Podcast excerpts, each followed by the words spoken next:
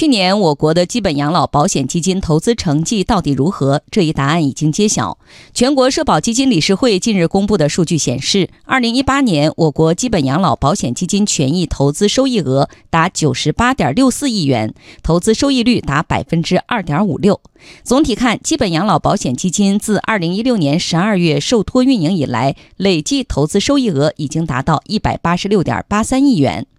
武汉科技大学金融证券研究所所长董登新认为，这一投资成绩应该说还是比较理想的。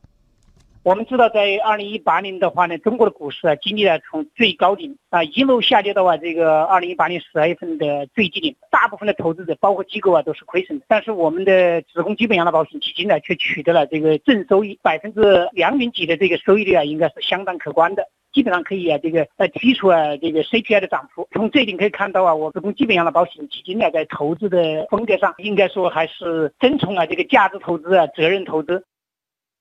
与此同时，养老保险基金委托投资步伐也在加快。数据显示，截至去年末，全国社保基金理事会已先后与十七个省区市签署委托投资合同，合同总金额达八千五百八十亿元，实际到账资金达六千零五十亿元。此外，今年还有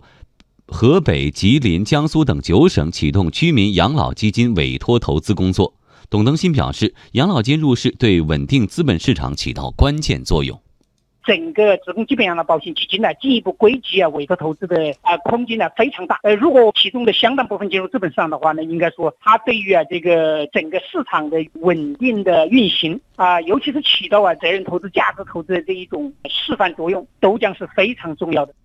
不过，也要注意的是，目前进行归集委托投资的基本养老保险基金规模占比仍较低。今年年初，人社部曾表示，当前我国养老金委托投资规模只占了基金积累额的百分之十五。对此，对外经贸大学保险学院教授王国军认为，职工基本养老保险基金的归集委托投资规模需加速扩容。